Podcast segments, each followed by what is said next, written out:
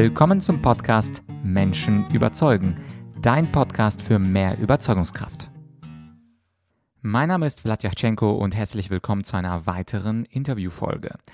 Heute bin ich zu Gast bei Frank Astor. Frank ist Speaker, er ist Coach und er ist Kabarettist.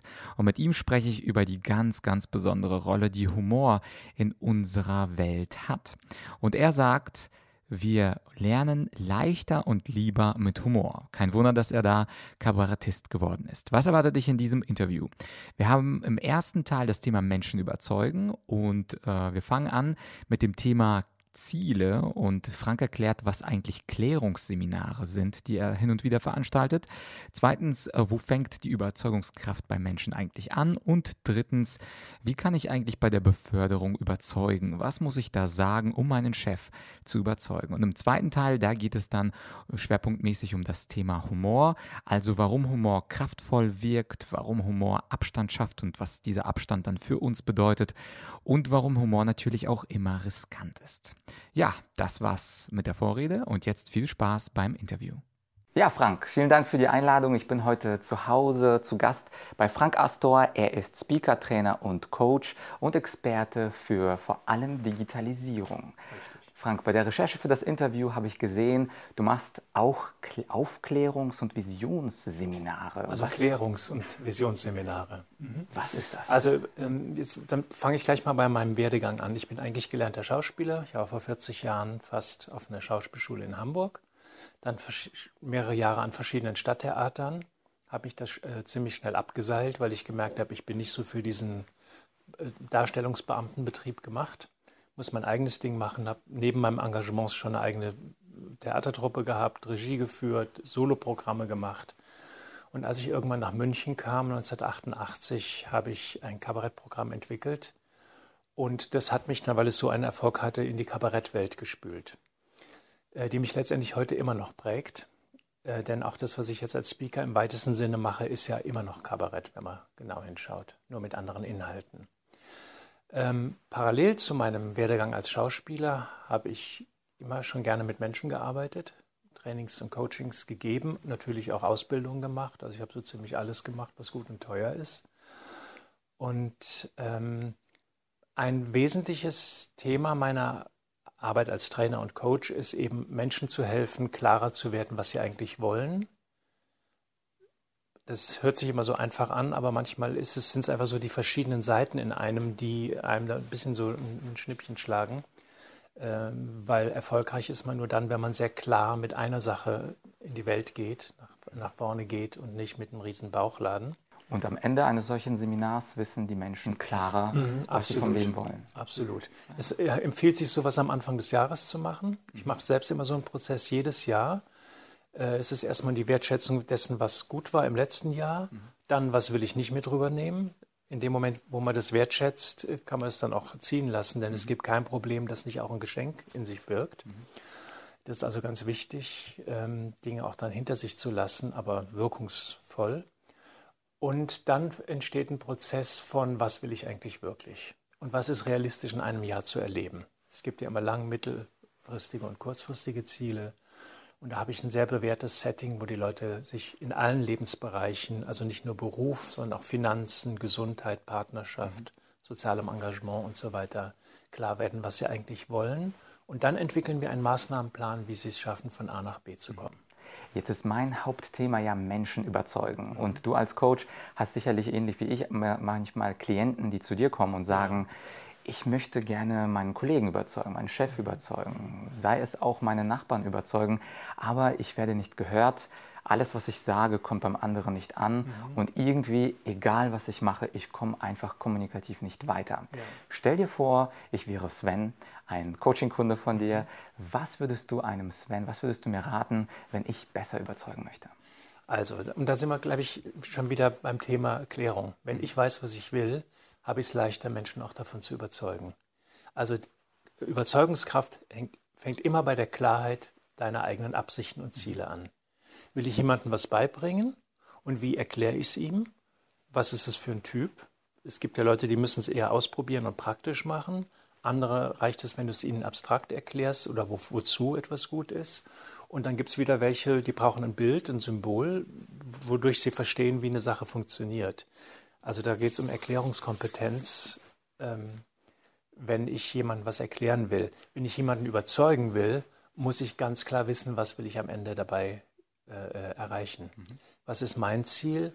Und gleichzeitig ist es natürlich zu wissen oder, oder mit zu berücksichtigen, dass der andere ja auch ein Ziel und eine Absicht hat und ihn nicht über den Tisch zu ziehen und Platz zu machen oder zu manipulieren, weil das ist ein Bumerang, der irgendwann zurückkommt, mhm. sondern auf Augenhöhe in der be bewährten Okay-Okay-Haltung mhm.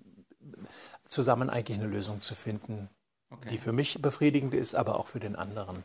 Und wenn ich jetzt äh, mich in einen Sven hineinfühle und denke, okay, ich habe jetzt ein klares Ziel, ich möchte zum Beispiel zu einem Gruppenleiter befördert werden. Und nun gehe ich zu meinem Chef mhm. und versuche dem Chef vielleicht auch zu erklären, warum ich ein guter Gruppenleiter sein könnte mhm. oder Abteilungsleiter oder was auch immer. Und der Chef sagt, ja, weiß ich nicht. Würdest du dann empfehlen, mehr Argumente zu bringen, also noch mehr versuchen, mhm.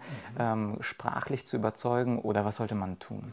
Also erstens ist es gut, sich mal klar zu machen, warum will ich es werden, dass du für dich die intrinsische Absicht kennst. Angenommen, ich weiß es, ich will mehr Geld. Zum Beispiel oder mehr, mehr Einflussbereich oder mehr Gestaltungsmöglichkeiten, das sind ja auch äh, intrinsische Antriebe. Äh, also erstmal muss ich von meiner eigenen Absicht überzeugt sein und wissen, dass ich es wirklich will. Das ist die Grundvoraussetzung von allem, weil die erzeugt ein Momentum, mit dem du auch über die ersten Widerstände und Einwände und zögerlichen Reaktionen deines Gegenübers dann trotzdem weitermachst und nicht gleich aufgibst. Das Zweite ist, sich persönlich für sich klar zu machen, auch in Vorbereitung von so einem Gespräch, welche sind denn meine Qualitäten? Was bringe ich mit an, an, Expertise, an Erfahrung und an speziellen Skills und Fähigkeiten, wo der andere sagt, das ist genau der richtige Mann. Mhm. Und das Dritte ist natürlich, äh, ihm klarzumachen, dass es auch ein Vorteil für den Gruppenleiter ist oder für den Chef, mhm. der dann einfach einen besseren eine Führungskraft im Team hat. Mhm.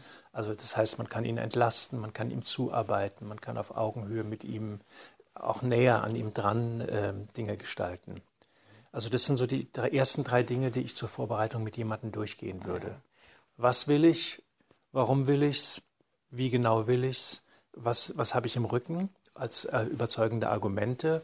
Und was könnte denn das Interesse meines Gegenübers sein? Mhm. Ja, Klingt nach einem guten Vier-Schritte-System. Mhm, genau. Und äh, wenn wir jetzt angucken in deinen eigenen Vorträgen, ja. dann nutzt du ja äh, den Humor vor allem als Überzeugungsmittel. Leute lachen bei dir, egal ob du über Finanzkabarett sprichst als ein, äh, ich glaube, du warst mal ein Präsident eines Finanzamts. Also ich, äh, ich spiele da eine Figur, eine, eine Kunstfigur, Figur. Mhm. Professor Dr. Harald von Schwarzschieber, mhm. seines Zeichens Chef der Steuerfahndung weil äh, es ist hochkompetent, was ich da. Also es ist ein sehr gut recherchiertes Programm. Das mhm. sind alle meine Programme. Mhm. Also da wird erst mal zwei, drei Jahre nur investiert, einen Stoff sich zu erarbeiten, sodass der auch jedem fachlichen Einwand und jeder fachlichen Nachfrage standhält. Und erst dann überlegen wir, wie überhöhen wir das, um es in die Unterhaltung, in den Show-Effekt, in den Humor zu kriegen. Und warum nutzt du Humor? Du könntest ja auch den klassischen hm, Hergang nehmen, Zahlen, Daten, Fakten, die Leute mit Statistiken vollballern, egal ob beim Thema Digitalisierung oder beim Thema Geld sparen, Finanzamt. Mhm. Warum nimmst du den Humor? Also mit Lachen lernen wir leichter. Ist einfach mal so. Wenn Leute über sich lachen, also das ist ja auch, ich mache ja nicht Menschen, äh, mich über Menschen lustig, mhm. das machen Politkabarettisten, damit verändern sie aber nichts. Sondern ich stelle mich selbst zur Verfügung, Absurditäten klarzumachen oder Unbeholfenheit im Umgang mit bestimmten Themen, Digitalisierung oder Finanzen. Und dann lachen die Leute im ersten Schritt über mich, weil ich da was Witziges mache. Und im zweiten merken sie, und da kommt der Coach und Trainer dann ins Spiel, oh, ich bin ja genauso. Ich habe dasselbe Thema. Ich bin ja auch neidisch auf welche, die mehr Geld haben.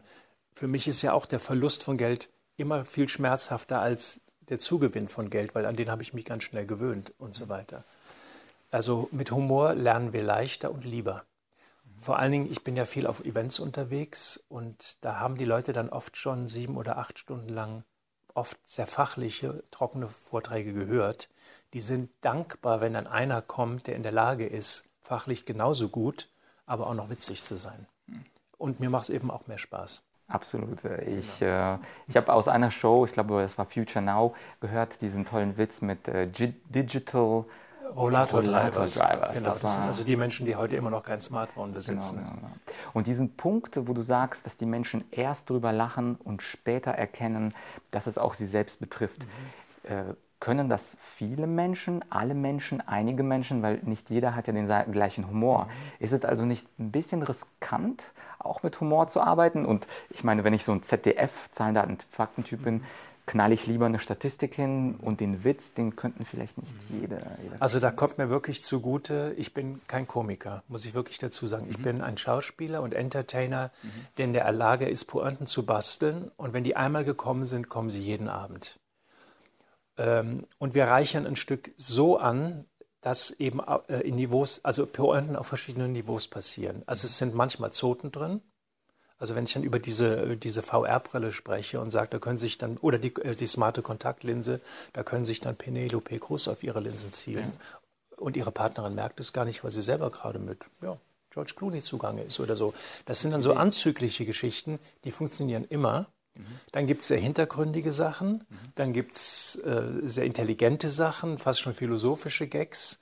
Also ich habe ganz viele unterschiedliche Pointenstile, Humorstile und auch Niveaus, die ich bediene, um wirklich alle am Ende zu kriegen. Ah, ja. Und wenn dann erstmal so, ein, so, eine Grundstimmung da ist von Lachen, weil ich für jeden schon mal einen Witz gebracht hat, dann lachen die auch mal gerne über einen Witz, den sie eigentlich am Anfangsprogramm noch nicht verstanden hätten oder der nicht ihrem Naturell entspricht. Ah, okay, verstehe. Und wie ist es bei dir quasi, wenn wir an den Ernst des Lebens zurückkommen? Also angenommen, du hast ja. einen Coaching-Kunden mit einem persönlichen Problem. Mhm.